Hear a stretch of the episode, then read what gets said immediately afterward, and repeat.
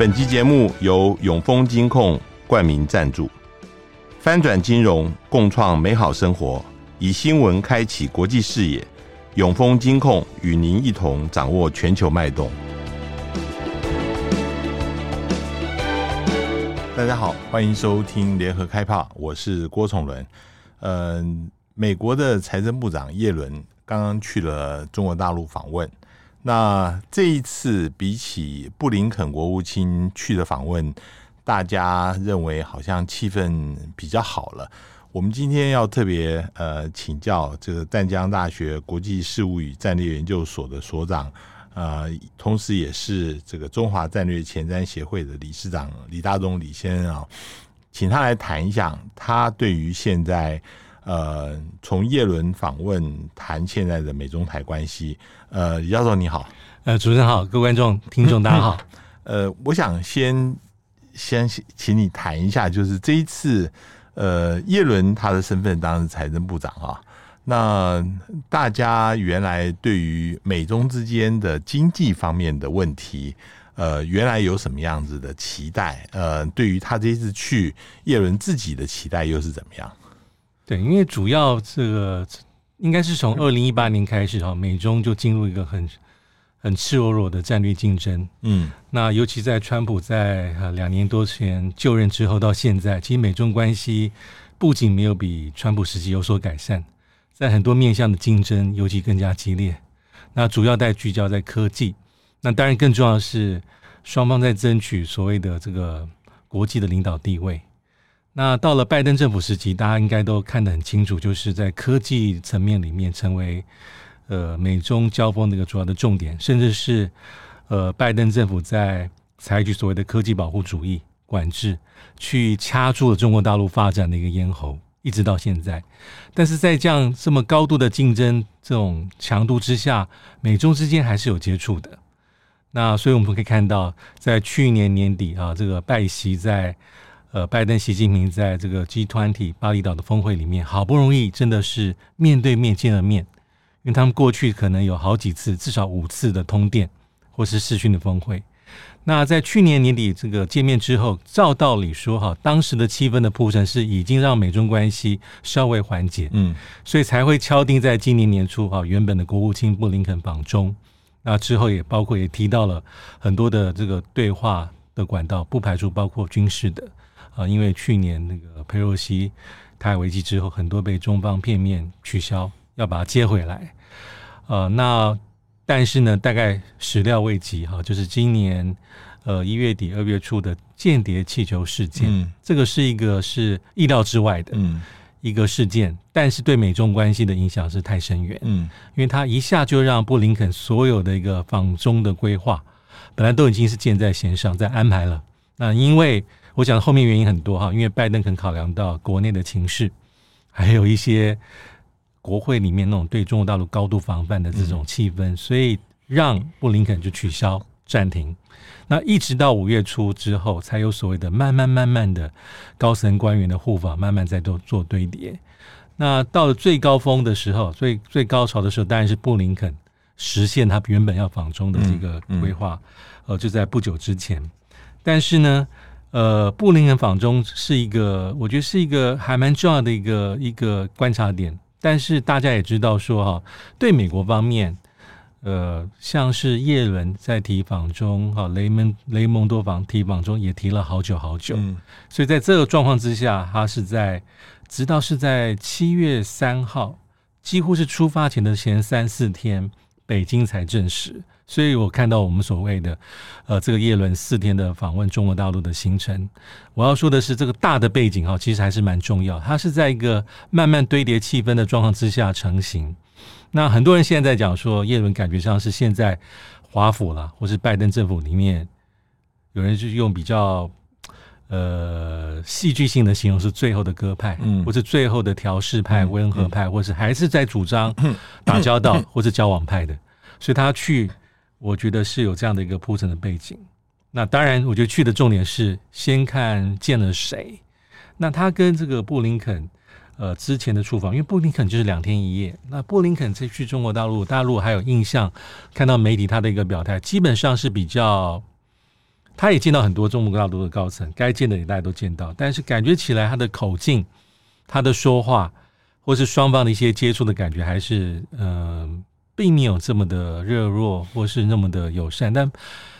叶伦这次去，第一个是他应该是除了习近平之外，因为他是比较功能性的，他去解决事情或是塑造氛围的，所以他几乎是在七月六号抵达北京，七号八号是见面的一个重头戏，大概。该见的，在这个领域里面，所有官员一网打尽。嗯，他是要去谈事情的。嗯，那包括像是我们看到，包括前官员、前副总理刘鹤、国务总理李强、哈人民银行的这个党委书记、外汇局的局长潘功胜、行长易纲。还有这个中美国在美国的在中国大陆的美国商会的成员，还有中国大陆经济专家，还有国务院专门主管财经政策的何立峰，还有包括中国大陆财政部长，他大概是一网打尽。我打个岔，对，虽然他见了这么多的官员，大陆也安排这么多节目啊，但是原来大陆期待的就是他能够，因为叶伦之前有提到，嗯，拜登政府这边应该要。去除掉这个川普那个时候给中国的这个惩罚性关税，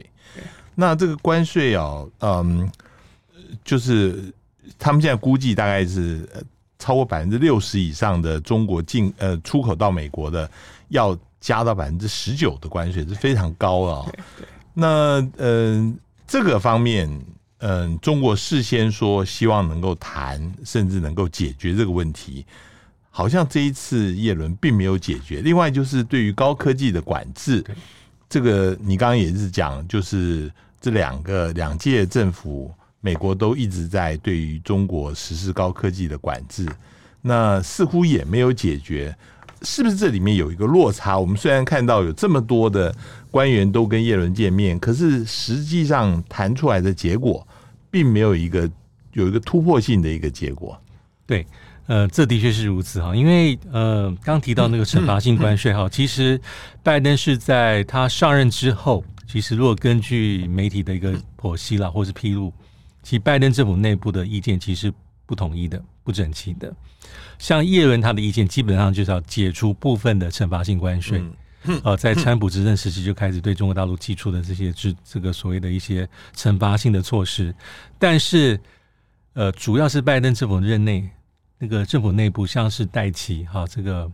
贸易谈判代表，他的意见就很强烈。我记得他不止一次在公开场合讲说，哈，这个要不要取消这些部分对于中国大陆惩罚性关税，不是只是单纯的经贸议题，嗯，而是属于国家安全层次的议题。嗯，那很显然最后那个并没有办法得到一致的共识，即便是叶伦讲过很多次，但目前为止并没有很明显有把它做部分缓和。或是取消的迹象，所以这当然是中国大陆希望能够看得到的东西。但目前看起来，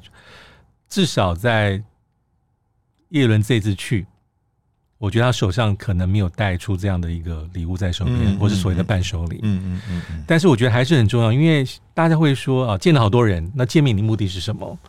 啊？因为叶伦一直讲说他是要去要跟领导班子见面。打交道，建立一些关系，彼此更深入的认识，这非常符合所有拜登官员最近的讲法，就是避免误判，增进沟通，增进理解。啊，但是如果只是这样的话，那似乎还不够。所以我会觉得说，叶伦这次去，他应该是做一个初步的一个起手式，就是我可能没有办法取得马上的突破，或是很实质、很立即、立竿见影的呃一些。比如说东西条件的互换，但基本上它带来一个比较新的一个氛围啊，就是其实美国也要显露出来是说，即便我跟你好像表面上一些议题剑拔弩张，大概老实说也不可能化解，嗯嗯，但是有谈的必要性，嗯，其实这也是布布林肯在之前去中国大陆，感觉起来很多议题还是很紧绷，但布林肯同样传递一样的讯息，所以我觉得耶伦去了一次之后，我觉得接下来就要看后续。有哪些地方美中双方有没有可能稍微挪动一下，有那样弹性的空间在？我我们这个等一下还可以再谈。我们再谈回到这一次叶伦见的人啊，其中当然在位置上的人呃见是没有什么意外，可是这一次呃也见了一些退休的官员，就像你刚刚说刘鹤哈，跟呃周小川也是以前的人行行长啊。那呃，为什么大陆也安排这些退休的人？我我们知道，任何这个外事的活动在大陆是严格控制的。是你不是说我想私下见一见我以前老朋友就可以见得到的啊？那这里面的意思是在哪里？你你怎么看？呃，我自己会判断说哈，其实中国大陆啊，即便我们知道呃，从这一阵子媒体报道，呃，中国大陆的老百姓、民意或是网民啊，对于中叶伦的访中可能不是那么的，不见得有太多的一些正面评价。好，但是基本上中国大陆，我认为它的基调是欢迎的，嗯嗯，是给予还不错的一个对待跟接待。那基本上，他也想要营造一个氛围啊，即便是有这么多的矛盾，但叶伦基本上他所代表的是一个美国在拜登政策里面比较多的一个务实层面，嗯嗯，好，所以不管是老朋友或者新的一些班底，嗯，叶伦希望能够多有机会跟叶伦谈一谈，啊，这种关系人际之间关系有助于未来的这种工作层级的信任。跟未来进一步的打交道，因为叶伦这次去不是只是他去之后就没有了嘛？可能双方叶伦所代表的这个美国的这个财政部，我觉得其他的官员也有可能跟中国大陆的后官员相对层级的，或是工作的窗口，有可能有更进一步的一些后续的一些舞台，也不一定啊。因为这次我们从新闻媒体的呈现里面，其实看不太多，太多。里面实质谈论的内容到底到哪些地方？对，对，也许有些地方是外界目前不得而知。因为如果是根据官方的讲话，我们大家知道中国大陆有在他的这个官方媒体、官方的网站里面有一些陈述跟一些评价，如何如何。叶人在他临走那一天，也在美国驻中国大陆的大使馆一个记者会，他大概讲了很多，但基本上是一些姿态性的、嗯，立场性的性的一些陈述。大概都没有特别谈到说，我这次来到底哪些地方是比较明确，有哪些可以未来有机会的，但是不排除这些东西可能在某些地方慢慢的发芽，或是慢慢的酝酿当中。嗯，有一个比较实际的，就是中国大陆现在的经济是不好，对，没错，尤其是外资啊，呃，在这三年当中离开中国的非常的多啊。那大陆最近又又有一些，比如说这个嗯，这个反间谍法啦，这些东西又把很多外资给吓跑了哈。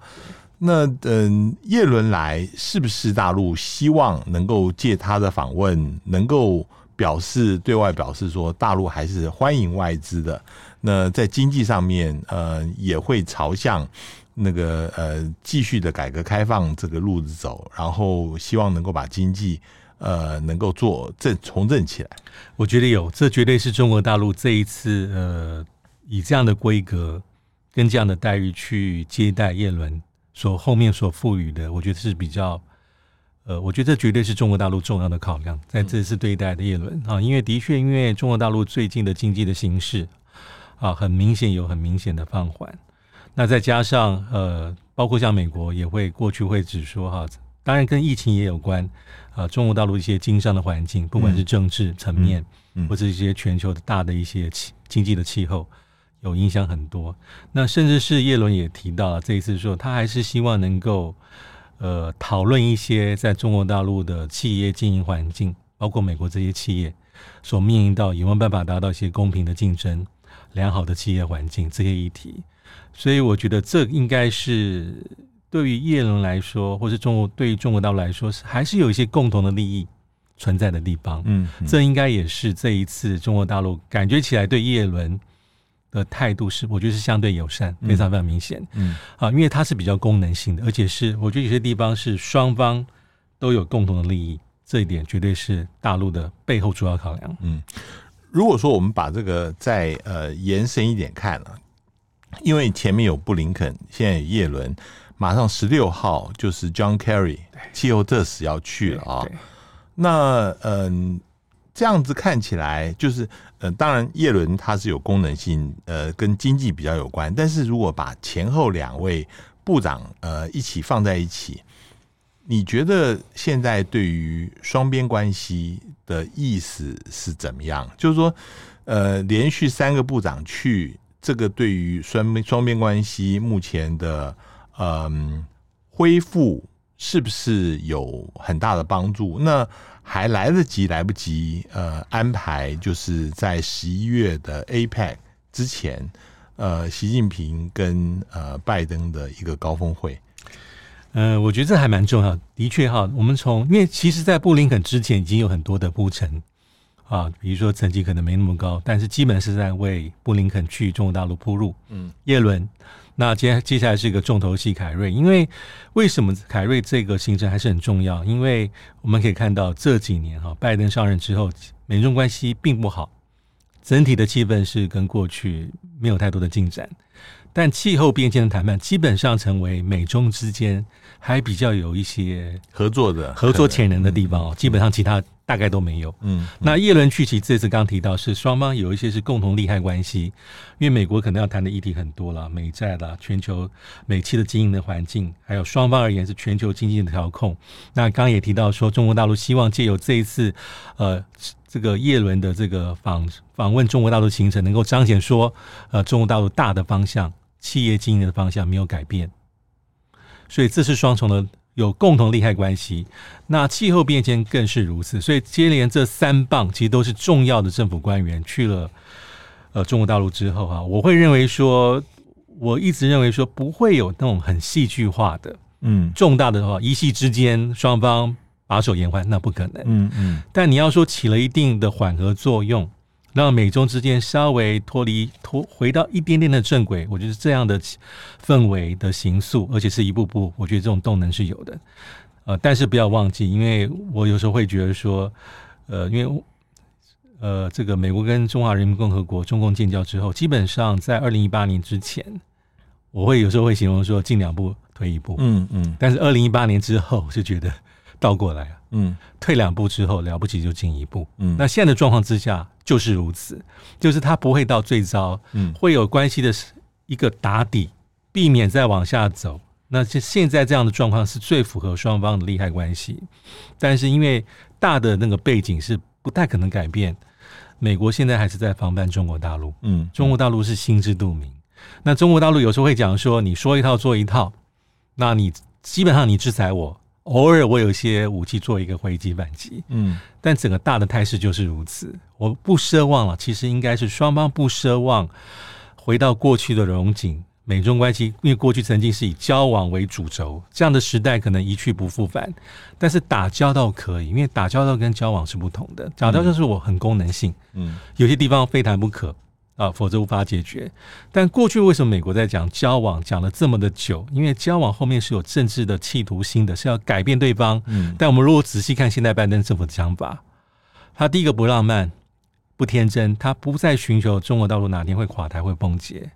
所以他过去曾经在去年前年会提少部分很偶尔的时机会提和平共存，那现在很少提。但现在的讲法就是，他公开的讲是要在长期的战略竞争中胜出，但你不一定要垮，嗯，但只要维持着竞争，基本上除非重大特殊的事件不要变成冲突就可以，嗯，这样的状况其实就是未来至少是可预见的未来我们会看到的，所以这样的出访，这样的高层的互动就发挥了一定程度的稳定的作用，嗯，但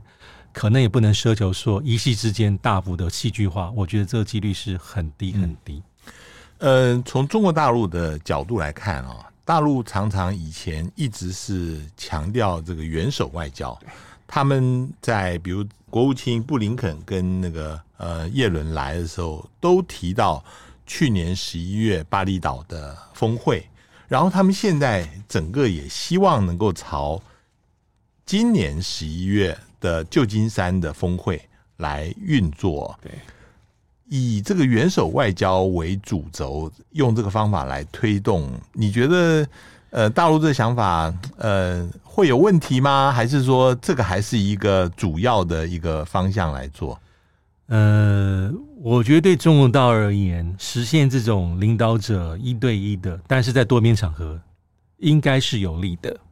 嗯，老实说，对拜登而言也是如此哈，就是双方都在谨慎拿捏，但是因为哈。双方都有一些内部的变数，那对美国来说最明显就是要大选，明年十一月。嗯、你看今年假设年底见，那是大选，其实基本上是都是前哨战。对，所以意思是说哈，在目前的这个态势之下，至少对美国来说，他知道美中关系不能搞坏、搞僵，就这样审慎操作。我基本上是把你视为一个我的对手。那国内的氛围哈，其实因为到到选举期间，对中政策你没有软化的空间，是，否则你就是对对方，我们常听对对北京磕头，嗯，对北京示弱，嗯，但是也没有那么极端，因为国会是国会，但是如果你是掌握行政大权，就是像拜登，他是在掌掌舵的，他知大概知道一个拿捏，就是我跟你可能有些地方还是得见，对我可能会有加分，而且其实是需要的。但我就算见了之后，我在整个形象或者新闻操作之上，我也不能让国内的国会舆论或是我的政敌，假设是川普，认为我有任何的可乘之机，说我对对方做了重大让步。嗯嗯，那其实这个就是非常的高度的复杂，嗯，高度细腻的一种政治上操作，对美国绝对是如此。但是见面有没有好处？我觉得对中国大陆当然也是。嗯，嗯，但我们要想说啊，即便实现今年啊，假设 APEC 的场域。见面，我觉得大概还有一些地方要操作，就是我们回顾过去，尤其在去年集团体呃巴厘岛会面之前，其实不是说我要见马上见的，你可能国务卿要呃，可能国安顾问要先在哪里要先见个面，慢慢铺陈到这一步，甚至不排除拜习会有第六次通电，我觉得是可能的，嗯嗯，嗯，这样才有办法去堆积上说哦，水到渠成，我见。那我退一步来说，就算见面，老实说又如何呢？嗯。因为这是在多边场合的见面，嗯，跟过去我专门去你的土地上举行国事访问，嗯、你专门来，那多久没有了？嗯、我记得在上一次呃节目当中可能有提到，上一次是二零一七年年底，川普去中国大陆、嗯、是专门哦，嗯、不是 APEC，不是 G 团体、嗯、我是专门去国事访问，那跟你碰头。你觉得今年趁这个呃 APEC 的领袖会议是在美国举行？呃，习近平有可能对美国做国事访问吗？趁这个场合，当然，呃，他不需要特别对美国国事访问，也可以在这个多边场合跟呃拜登见面。但是如果有的话，是锦上添花了嘛？对，对我觉得在呃 APEC 场域里面啊、呃，比如说在刚讲在旧金山嘛，我觉得见面的机会是大的啊、呃，就是一对一哈、啊，这也是也可以讲是拜习峰会哦。但那未必是一种到国事访问的层级，哈，因为老实说，拜登政府，你看他上台之后，真正给予对方国事访问的其他国家，其实也没有几个吧。我印象中，应该前一个是莫迪，呃，莫莫迪吗？然后马克宏是不知道是不是马克宏。嗯嗯那前一阵子那个韩国总统，嗯，呃，尹锡悦应该是非常高规格，就进了华府，是该有的层级。但是假设今年是在西岸 APEC，还是可以有机会碰面。我觉得碰面机会，我觉得不排除是有的。但是有没有拉升到国事访问的层级，就要看接下来，因为现在是七月初，还有几个月可以做操作。而且现在美中关系的关键是太脆弱了，对，风吹草动就危险。我们。回顾一下，上次布林肯见面之前，什么古巴监听站，对对对，一差一点就没有了，差点就又没有了。对，不过我我我我想特别提，你刚刚讲是逐步逐步就不同的部长去，但是有一个部长到目前为止还是非常不可能，就是国防部长啊。那嗯、呃，那个苏利文呃，这个国安顾问他在评论这一次拜伦的呃那个那个叶伦的访问的时候，他说这一次非常好，但是我们还是希望能够有军事方面的对话。嗯、这个事情呃，你觉得是不是很难？尤其是美国现在对李尚福大陆国防部长仍然是制裁的情况之下，我我在说这个时候，因为嗯、就在。叶伦到达北京的同一天，其实习近平去看了东部战区啊，而且在东部战区里面发表了一个非常强硬的谈话啊。这两个事情这样放在一起，好像在军事方面的互动，现在似乎看起来很难了，是不是？呃，我觉得现在球当然是在北京的手上啊，因为习近平去东部战区，我觉得也很合理。就是目前来讲，呃，硬的一手、两个一手都有。嗯啊，你说有有对话，这中国大陆绝对不排除，但是看那战备硬的一手也有，我觉得这两者对他来讲并行不悖。其实美国也是如此，嗯嗯。嗯但是因为李尚福这个事情就非常有趣，因为其实拜登那时候自己就在公开场合就讲过啊，啊，只不过后来是说正在考虑对要解除对他制裁，但后来马上拜登政府又把这个东西又拉回到原来比较比较比较比较严比较严严格的一个角度，所以最后在香格里拉新加坡对话里面，李尚福就是没有办法跟这个这个奥斯汀碰头。啊，这个对中国大陆来讲，当然他也很合理，就是说你。你又不解除对我的制裁，而且老实说，解除制裁也不是不合理的。啊，因为那是那是在二零一八年。啊，当时因为李尚福是中央军委装备发展部的部长，而且是因为当时中国大陆在零七二零一七年购买 SU 三苏凯三十五战机，哎，二零一八年购买 S 四百这个俄罗斯防空飞弹，那被这样被制裁。照道理说，美国应该是有这样的空间去把这个障碍物自己拿掉，嗯，但是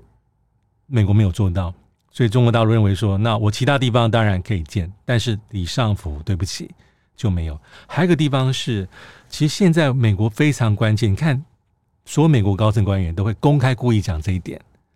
很好，慢慢慢慢就接触，但是国防方面的这个管道就是接不起来，嗯。那美国很在意的原因，就是他讲了非常久了，从其实在呃奥巴马时期就常讲这个军事对话的，而且叫做制式性管道，嗯，对美中来说，他认为非常关键，嗯，而且是美中关系越紧张，这种制式对话的平台管道通畅无虞是更关键，嗯，但是从历史上来看，这就中国大陆来讲是常态，不是特例，嗯，他比如说国防咨商，美中之间的 DCT 是副部部长层级。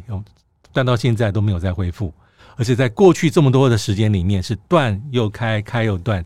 被中国大陆对美国来说，中国大陆会因为一些议题的抗议不高兴，不管是对台军售或者早期什么贝尔格勒大使馆被炸，北约他就以此来做一个抗议的表现，就是说我可能中断，可能两三年后又恢复。再次中断又恢复。那现在美国在意的地方是，因为双方的军方有没有可能见到面？其实是有可能的，但这些都不是叫做制式性的对话管道，而是因为有需求，双方同意，比如说哪时候在什么时间点，我还可以跟你对话。但美国在意的地方是制式的，因为美中之间过去好的时候，在国防军事的层级，它好多层级，有最高的，比如说裁军的有有有裁军层级的。那 DCT 是副部长层级，那还有些是工作舱窗口，嗯，都在，嗯，但这些状况在过去几年之间其实断的非常严重，而且断的基本上接不起来，嗯。回顾川普时期，不是有四大对话支柱吗？嗯，后来弄个什么总参总参的对话，但是断了之后都没有办法接起来。那去年八月份，佩洛西访台之后的这个军演。那中国大陆也对美国做做出一些政治式的政治性的示威，也包括这些。而且当时他公布之后才知道，哦，原来美中之间有战区首长的对话，我们不知道。嗯嗯嗯。但他中断的这么多，但现在都接不回来。那不排除中国大陆是也以此代表这我是个政治上的姿态。那我的问题在这里，就是大陆可能把它看成政治在姿政治上的姿态，但是从美国的角度。呃，没有军事上的接触，其实是一个蛮危险的一个情况。这个很多事情，包括空中的战机的互撞，或者是海上的遭遇，其实到目前为止都会酿成擦枪走火的一个危险。那大陆难道没有考虑到这个实际上是有这个危险的吗？我觉得双方都体认到，这个是目前来说是最最麻烦的地方，因为真的很可能啊，因为。我们可以看到，尤其最近两年多，包括最近美中之间，不管是在呃，比如说在去年军演时期，或是在南海，或是在海海，有这样对峙的几率比过去频率高得多。嗯嗯、因为美国一天到晚在讲说，他很重视的说，双方即便有这样的一个双方的一些遭遇或都互动，但他都说够不够 professional？你的这个运作有没有可能会太突然？嗯。或是太躁进、太冒进，而危害到双方，不管是舰只，或是而且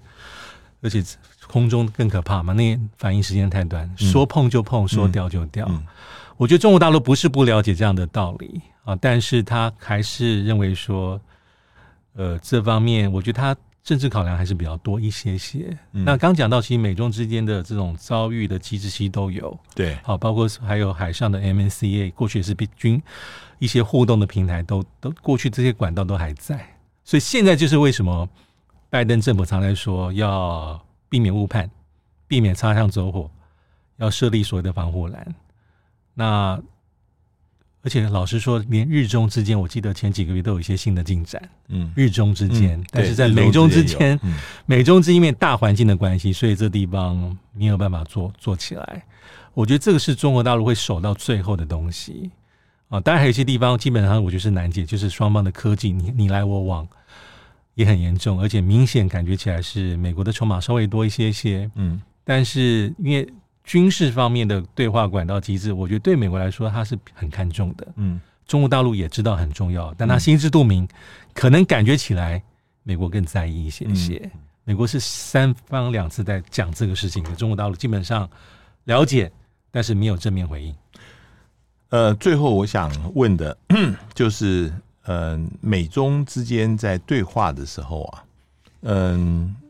我。发现，嗯、当然这一次叶伦去好像比较少人提到，但是之前苏利文跟王毅在维也纳碰面，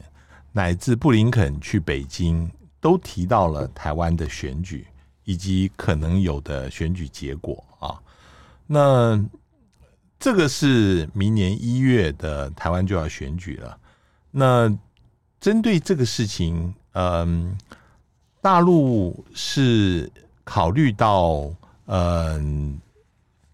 考虑到什么呢？就是说，因为现在有各种不同的说法，有有一个说法是在布林肯去的时候，大陆似乎在建议，希望能够有美中共管台湾的一个安排。如果说是呃，民进党赖清德选上的话，但是美国就是说，我们不会介入台湾选举。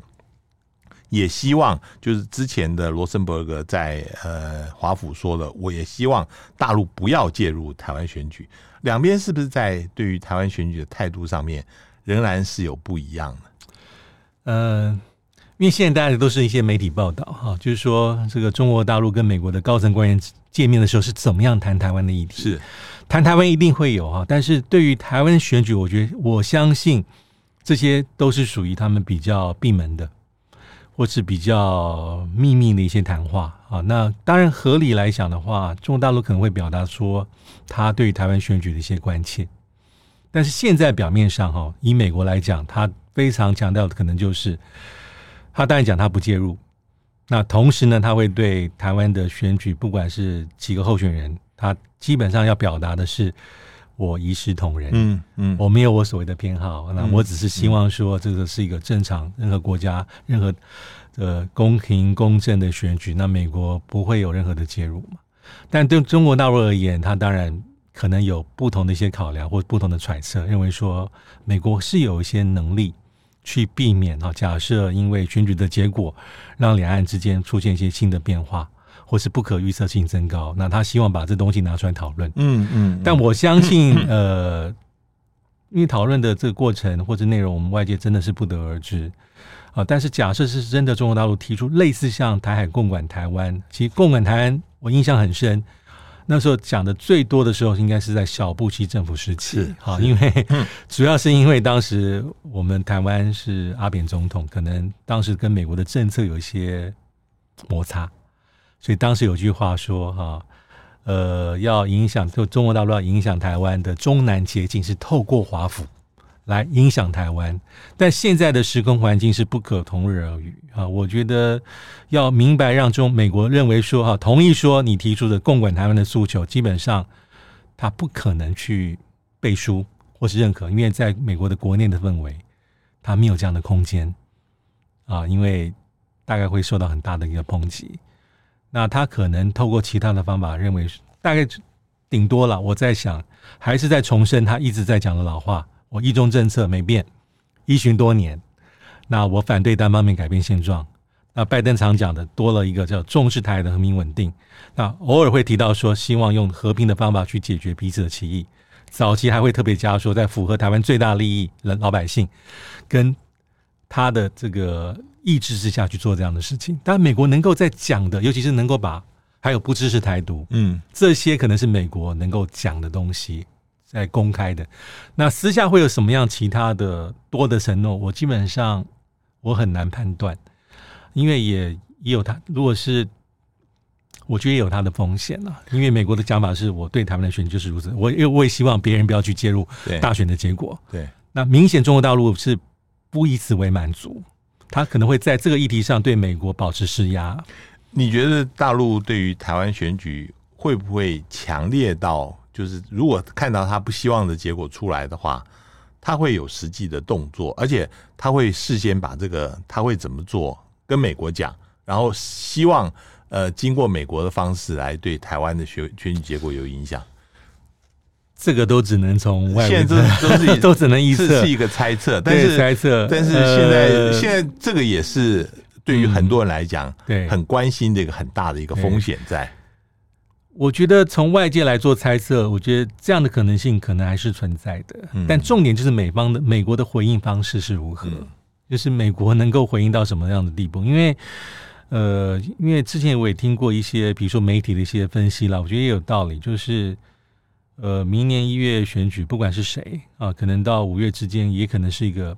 就职之间，也是一个很重要的一个，是没错。没错，怎么讲？空窗期吗？也也这样讲也不太对。磨合期，磨合期哈，这个意思是说哈，我觉得呃，选举结果当然中国大陆高度高度的重视结果，那美国也是。那至于美中之间对于台湾的选举私下有什么样的讲法，其实外界真的很难做推断。嗯、我们现在只能确定都是表面的官方的陈述，但官方的陈述基本上就是，就我们都非常清楚。大概能够他能够透露的这些，但是中国大陆会不会对美国表达如此的关切，或借由比如说其他议题，美国如果想要进一步的合作或磨合，有没有可能把台湾视为是一个一个筹码，或是议题？你想这样讲比较中性，议题的连结，嗯啊，也不讲条件或者筹码，我觉得几率是不排除的。嗯，但重点是美国的回应，因为美国到目前为止，我相信拜登他的政策大概。主轴了，还是在一个支持台湾的状况之下，是。但与此同时，他又希望做个拿捏哈，因为美中在战略竞争，那个战略竞争就是你不能脱轨，嗯，不能擦枪撞壁，嗯，在轨道走，嗯、那保持美国的，他最大的一个政策目标是保持美国的竞争优势，这点它是非常确定。嗯，在这样的状况之下，台湾当然它很看重，嗯，那所以我觉得只能讲说，我们的总统大选是不止我们关注。啊，大陆跟华府是高度的关注。今天非常谢谢呃李大东教授跟我们来谈了这从呃叶伦访问中国大陆呃引起的呃美中台三方的互动，谢谢，谢谢，也谢谢各位听众收听，我们下次见。上网搜寻 VIP 大 U 点 .com 到联合报数位版看更多精彩的报道。